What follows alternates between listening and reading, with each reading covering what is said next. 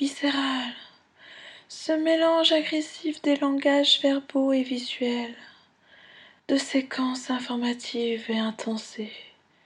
dépasse l'entendement et réduit les éléments à leurs instantanés, médiatisés par le son ou l'image, ou, comme le suggère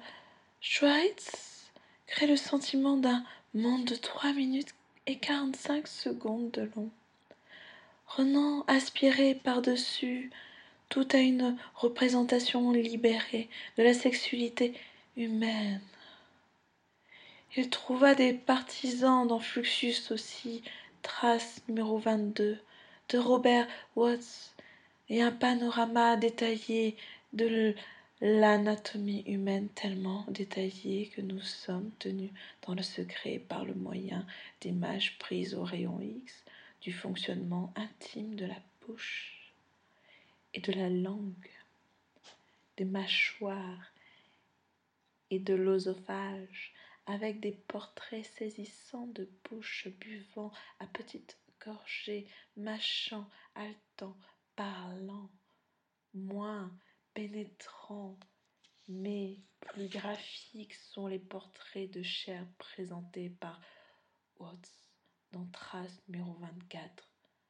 flux film numéro 13, circa 1965, et Trace numéro 23, flux film numéro 12, circa 1965,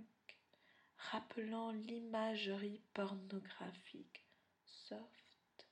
récurrente dans ces collages, objets et installations. Le premier de ces films commence, comme celui de Vostel, par des images filmées directement sur l'écran de télévision. De vue fixe, et Marilyn Monroe dans sept ans de réflexion de Billy Wilder, l'étalage en public de la sexualité de Marilyn est formulé d'une manière plus graphique, plus intime, dans les images suivantes prises par Watts. L'intérieur peut éclairer d'un loft, jonche séché de feuilles de plastique occupées par une femme nue, sous confort, contorsionnée, contorsionnée, à demi voilée par des pans de matière translucide à gauche. Trace numéro 23, le flux film le plus ambitieux de Worth, en chasse d'imagerie sexuelle dans l'étude formelle de la relation entre le cadre rectangulaire du film et l'espace défini par les mouvements circulaires de la caméra. Le film débute sur une série de vues panoramiques suivant une ligne blanche peintre, peut-être la lignée de ce service d'un terrain de tennis. En plein air, dépasse d'abord sur une découpe blanche de chiffre 4, puis une main trou tendue vers la ligne, et une main épiée, et un pied tendu,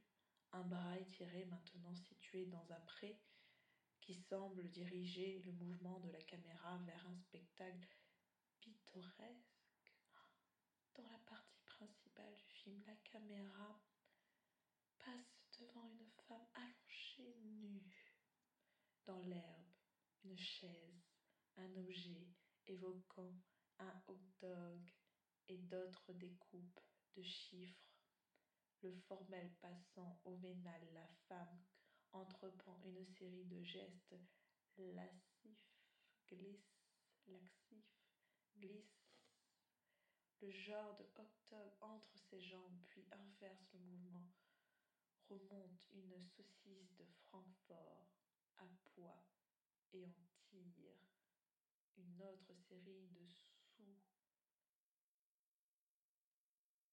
de sous-unicelles. Le film s'achève sur un calembour sexuel perverse lorsqu'un objet ovoïde